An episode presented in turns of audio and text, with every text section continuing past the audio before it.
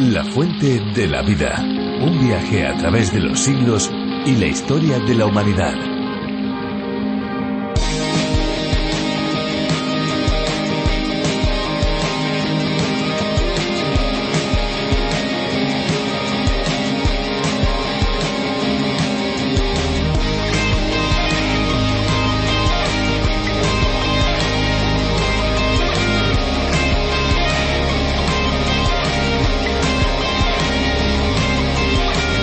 Cuando el agua de la pecera se ha enturbiado puede deberse a varias causas, como por ejemplo filtros defectuosos que permiten el paso de las bacterias y los desechos de los peces. También puede deberse a la propia comida de los peces, así como a los aditivos químicos para el agua y los subproductos de las decoraciones que tenga la pecera.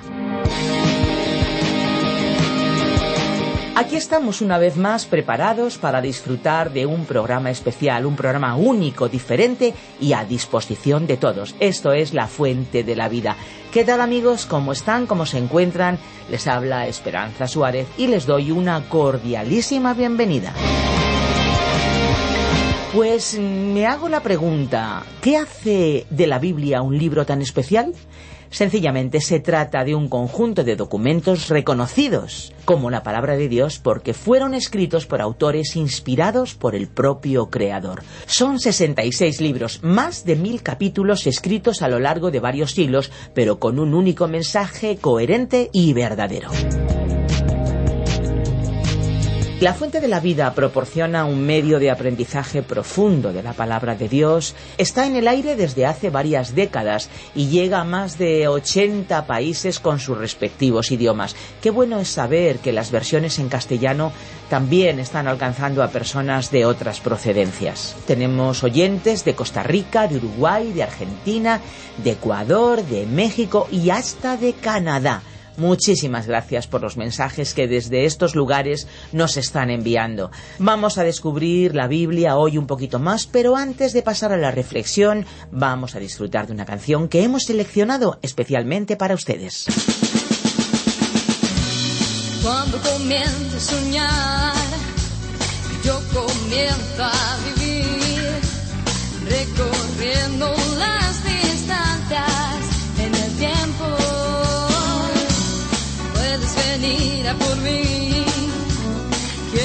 ponerme ante ti.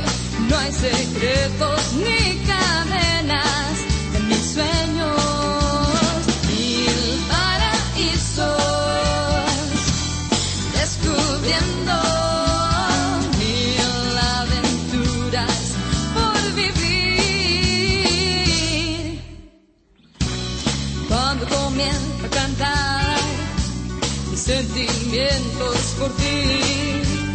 siento tu aire que me llena por dentro.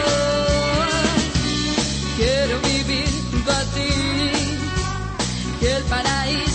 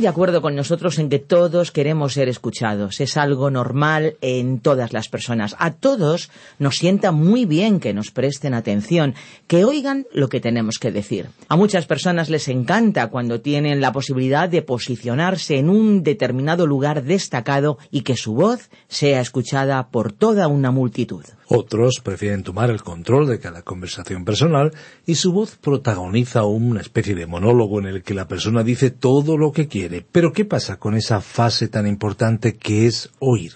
Nos gusta hablar, de eso no hay duda, pero ¿sabemos realmente escuchar? En los versículos que vamos a descubrir hoy en el primer capítulo de la Carta de Santiago aprenderemos más sobre la importancia de saber oír las enseñanzas de Dios y eso sí, ponerlas en práctica. Y si de práctica se trata, desde aquí agradecemos a todos aquellos que tienen la práctica de utilizar nuestro número de WhatsApp. Sigan haciéndolo, por favor, 601 2032 65. La fuente de la vida. Nuestro pasaje bíblico de hoy se encuentra en la epístola de Santiago capítulo 1, desde el versículo 19 hasta el 22.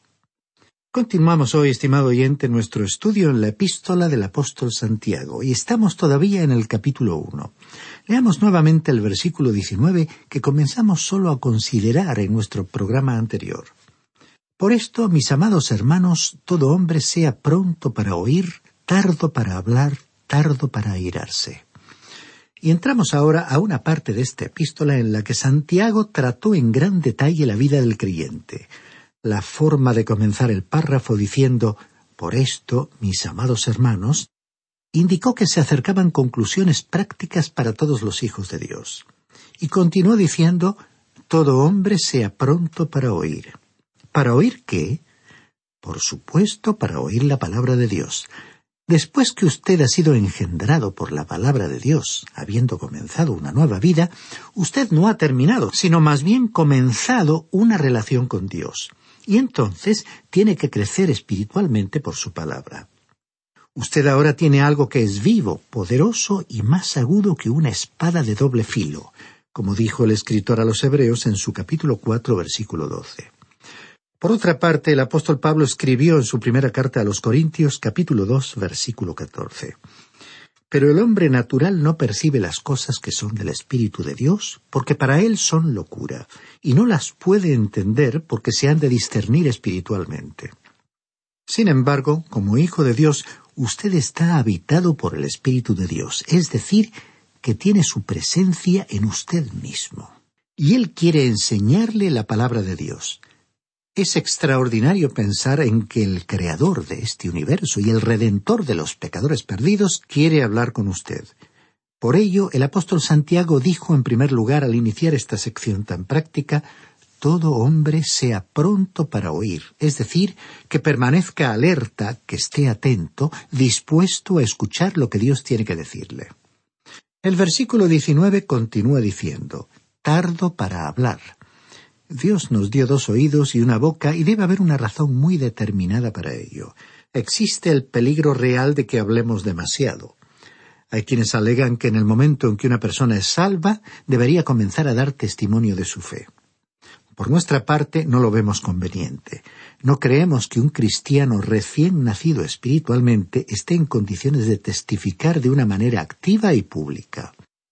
Algunos son presionados a hacerlo debido a sus antecedentes, aunque sea al día siguiente de su conversión, dependiendo si se trata de una persona importante en cualquier área de la sociedad, ya sea en el ámbito comercial, en el mundo del espectáculo, en el de los deportes, en el de la política o en el del arte. Es lógico que tengamos interés en escuchar la obra transformadora que Dios ha hecho en la vida de una persona, pero muchas veces Tales personas no han tenido tiempo para asimilar la experiencia de la conversión en una forma en que puedan transmitirla, especialmente a los no cristianos. Simplemente no han tenido tiempo de reforzar su conocimiento de la Biblia o profundizar en el contenido de su fe. Como resultado, lo que dijeran podría ser mal interpretado, podrían incluso ofender o molestar a aquellos que no han pasado por esa experiencia personal, que es al mismo tiempo una experiencia íntima con Dios. Por todo ello, Dios dijo aquí a través del apóstol Santiago que debemos ser prontos para oír y tardos o lentos para hablar. Comprendemos que alguien pregunta ¿Pero no se supone que debemos dar un testimonio público de nuestra fe? Por supuesto que sí, pero especialmente cuando lo hacemos en público, debemos ser cuidadosos y prudentes en cómo lo hacemos. Y lo que también es importante que podamos respaldar lo que decimos en primer lugar con nuestra propia forma de vivir. Se cuenta una experiencia que Sócrates, el filósofo y maestro, tuvo con un joven que le trajeron para que entrara en su escuela. Cuando se lo presentaron a Sócrates, antes de que éste pudiera siquiera pronunciar una palabra, el joven comenzó a hablar y continuó haciéndolo por unos diez minutos. Finalmente, cuando el joven terminó de hablar, Sócrates le dijo Yo lo aceptaré como estudiante, pero le voy a tener que cobrar el doble. Y el joven le respondió ¿Por qué me va a cobrar el doble? Entonces Sócrates le respondió Bueno, en primer lugar, voy a tener que enseñarle a controlar su lengua, y después tendré que enseñarle a usarla. Hasta aquí la cita del maestro. Recordemos entonces este consejo tan sabio del apóstol Santiago de que seamos prontos para oír y tardos o lentos para hablar. Los creyentes tendrían que ser muy cuidadosos para no revelar su ignorancia de la palabra de Dios. Escuchémosle a él. Quizás aún alguien diga que el Salmo 107 dice, hablando del Señor, Alabad al Señor, porque Él es bueno, porque para siempre es su misericordia. Díganlo los redimidos del Señor.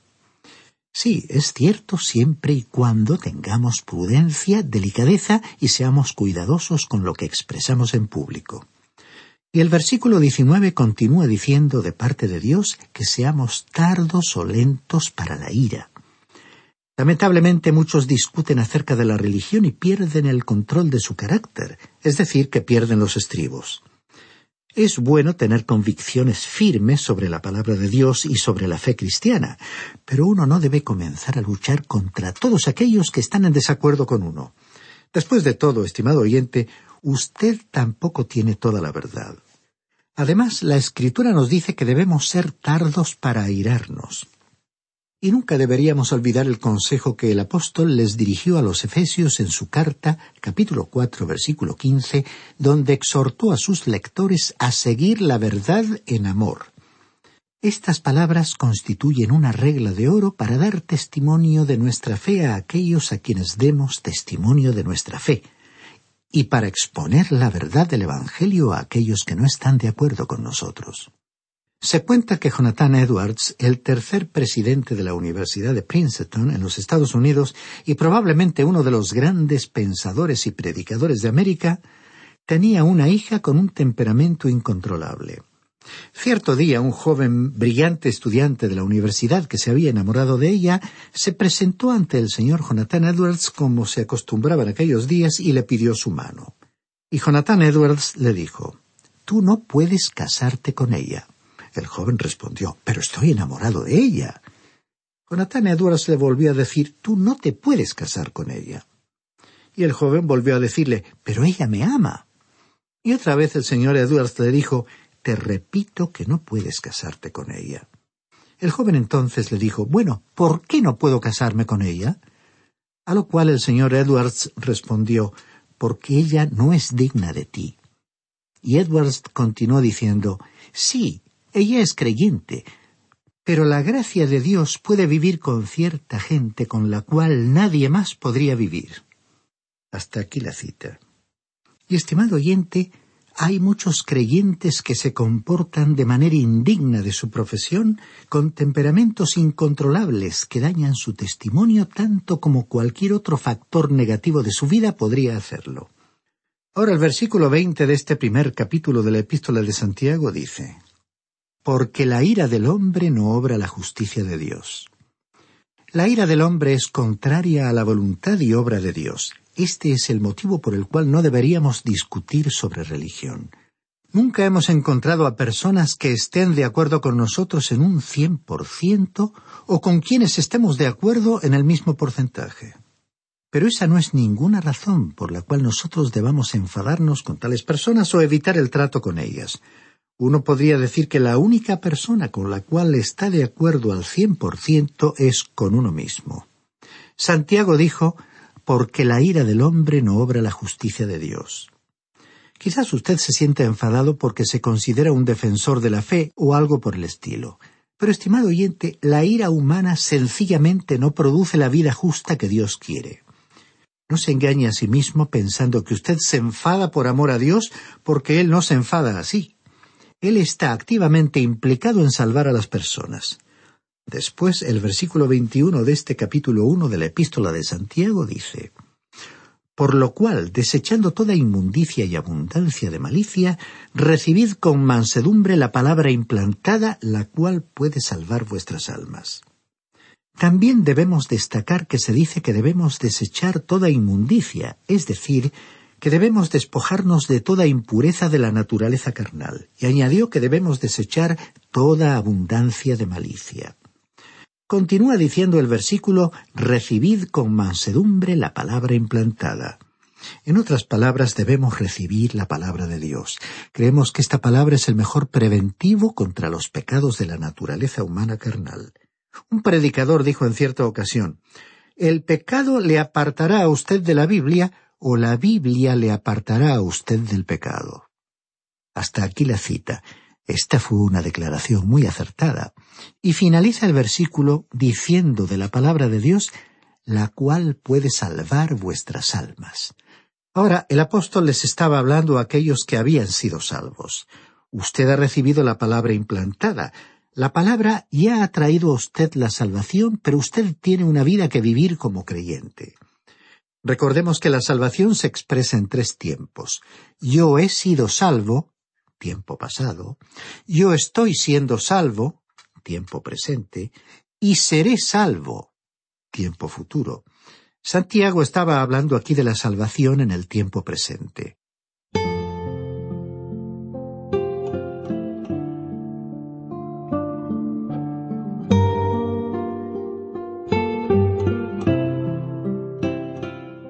Ahora llegamos a un nuevo párrafo que hemos titulado Dios prueba por la palabra, no por palabras humanas.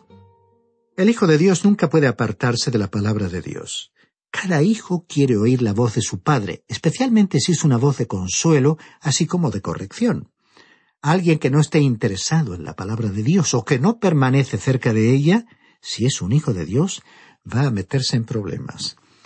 Para muchísimas personas este es el versículo más conocido de la epístola de Santiago. Leamos entonces este versículo 22. Sed hacedores de la palabra y no tan solamente oidores, engañándoos a vosotros mismos.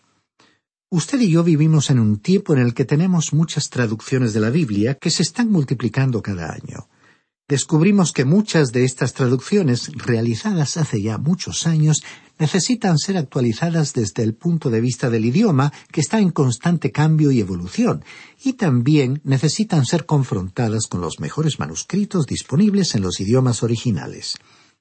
De todas formas, debemos decir que necesitamos una nueva traducción, y se sorprenderá usted cuando digamos que cualquier cristiano puede preparar esa nueva traducción. Usted mismo puede producir esa nueva traducción de la Biblia. Lógicamente, como primera reacción, usted dirá, bueno, usted no me conoce, no sería capaz de acometer esa gran empresa. No estoy familiarizado con los idiomas originales y desconozco la técnica para trabajar con los manuscritos de la Biblia. Estimado oyente, a pesar de sus limitaciones, que como usted mismo dice pueden ser muchas, aún es posible que usted prepare la mejor traducción de la Biblia que jamás ha sido editada. ¿Y sabe usted cuál es el nombre de esa traducción?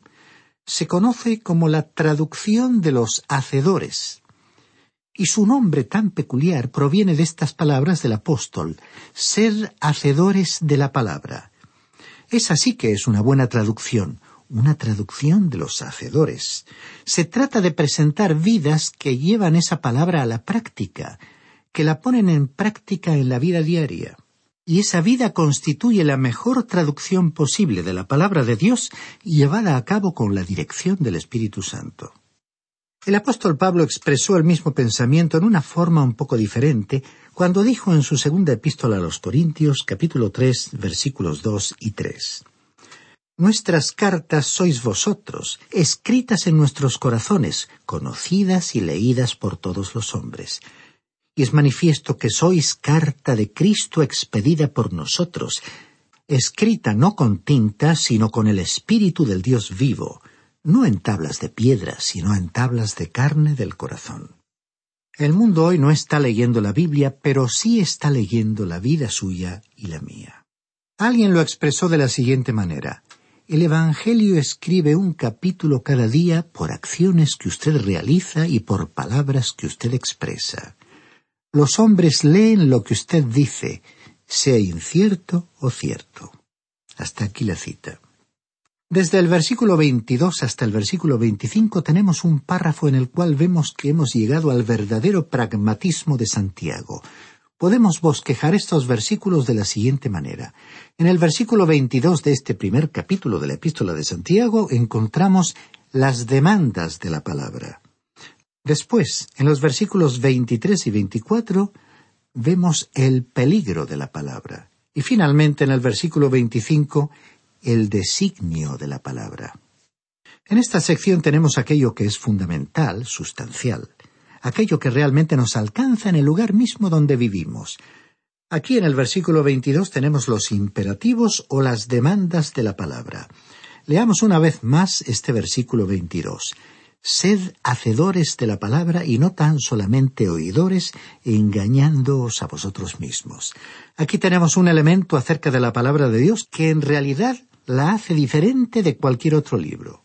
Hay muchos libros que hoy usted puede leer para recibir información, conocimiento, para estimularlo intelectualmente, para que le sirvan de inspiración espiritual, para que le entretengan a usted. Pero la palabra de Dios es diferente, y esa es probablemente la razón por la cual no es tan popular como otros libros. Demanda acción al decir sed hacedores de la palabra y no tan solamente oidores. Requiere atención, el Señor Jesús dijo en el Evangelio de Juan capítulo siete versículo diecisiete El que quiera hacer la voluntad de Dios conocerá si la doctrina es de Dios o si yo hablo por mi propia cuenta. Así que la palabra de Dios requiere acción. Bien dice el Salmo 34 versículo 8 Gustad y ved que es bueno el Señor, dichoso el hombre que confía en él. Usted puede leer historia, pero ésta no le pedirá a usted nada. Usted puede leer literatura en general, pero en ella no hay ningún imperativo, no hay declaraciones ni explicaciones, aunque pueda tener una lección que enseñar que podría o no haber estado en la mente del autor. Usted puede leer ciencia, pero ésta no le presentará ninguna clase de demanda.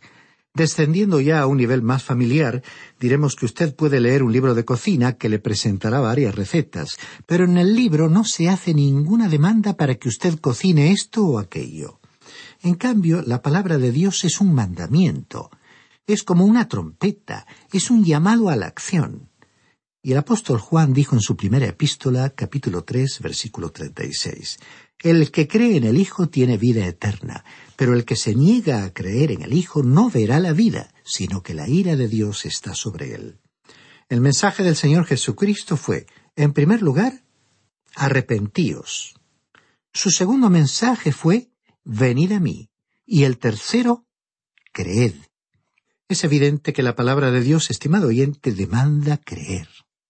Toda la propaganda que uno observa en la actualidad contiene elementos de mucha presión, de demanda.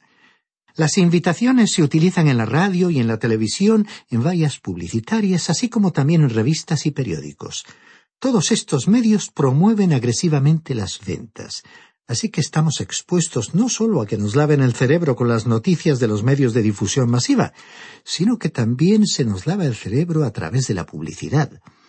Por ejemplo, un vendedor intentará convencerle para que compre el último modelo de un automóvil, destacando las ventajas que tiene sobre el modelo del año anterior, cuando en realidad la última innovación introducida en el último modelo es que éste tiene el volante más pequeño y en otro orden de cosas se le presionará a usted para que compre el último desodorante porque si no lo hace podría perder su trabajo. Pero la palabra de Dios dice que usted va a morir en sus pecados si no se vuelve a Cristo. Y hablando de grandes presiones, esta sí que es presión intensa.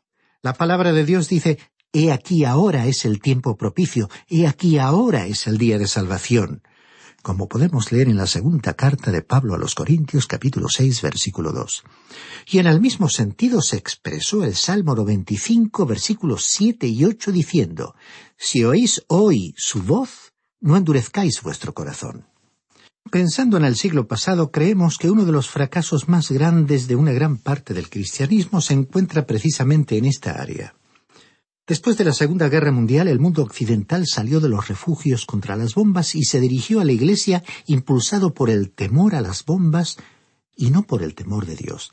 El número de los que se hicieron miembros de la Iglesia y la asistencia misma a la Iglesia se elevaron notablemente, y el que era pastor en esa época podía ver una iglesia llena.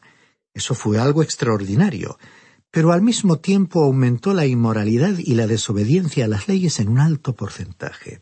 La embriaguez y la delincuencia juvenil aumentaron, y en las vidas de los cristianos se produjo la ruptura de la línea de separación de los criterios y valores del mundo. ¿Qué había sucedido? La Iglesia había estado difundiendo la palabra de Dios en la voz pasiva, la había estado proclamando en el modo subjuntivo, pero Dios la había comunicado originalmente en el modo imperativo. Habíamos olvidado que la Biblia con cubierta de piel o cuero necesitaba un par de zapatos que la acompañaran.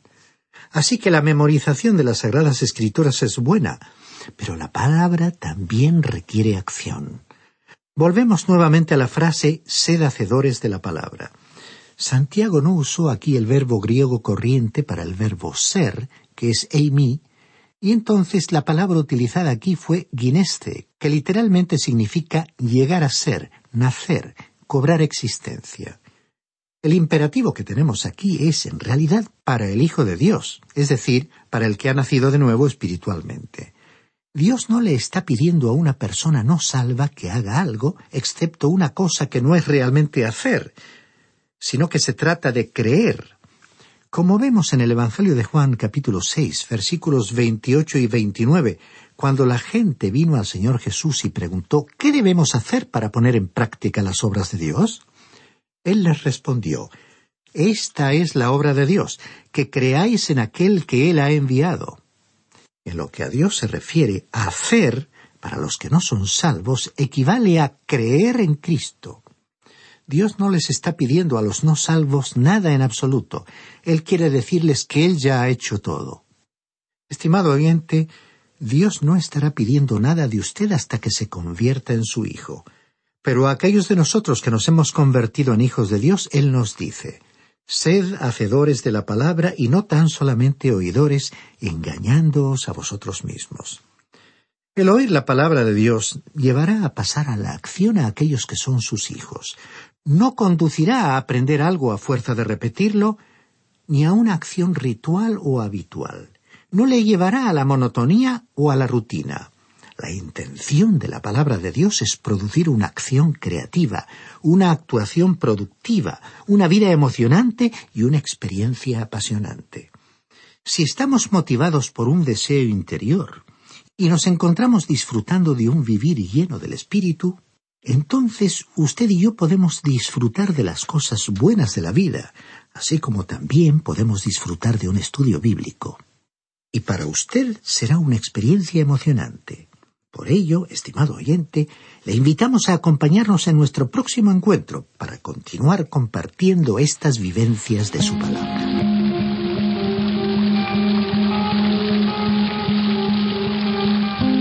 Ya estamos terminando el programa de hoy, pero no podemos irnos sin recordar que los programas están disponibles en lafuentedelavida.com y también en la aplicación La Fuente de la Vida que se puede encontrar con el nombre A través de la Biblia. Si desean contactar con nosotros, nuestros números son el 91 422 0524 y el 601 20 32 65. Y si nos llaman desde fuera de España, deben pulsar el prefijo más 34. Si quieren enviarnos un email con sus dudas, preguntas, sus sugerencias, sus inquietudes, lo que ustedes quieran decirnos, lo pueden hacer en info. Recuerden, info. Y ahora sí que ya, sí que nos vamos, ya cerramos nuestros micrófonos. Pero antes de irnos hay algo muy especial que no queremos olvidar y que deseamos recordar. Y es el motivo por el que producimos y difundimos este espacio. Y es que amigos, hay una fuente de agua viva que nunca se agota. Beba de ella. Este ha sido un programa de Radio Transmundial producido por Radio Encuentro, Radio Cadena de Vida.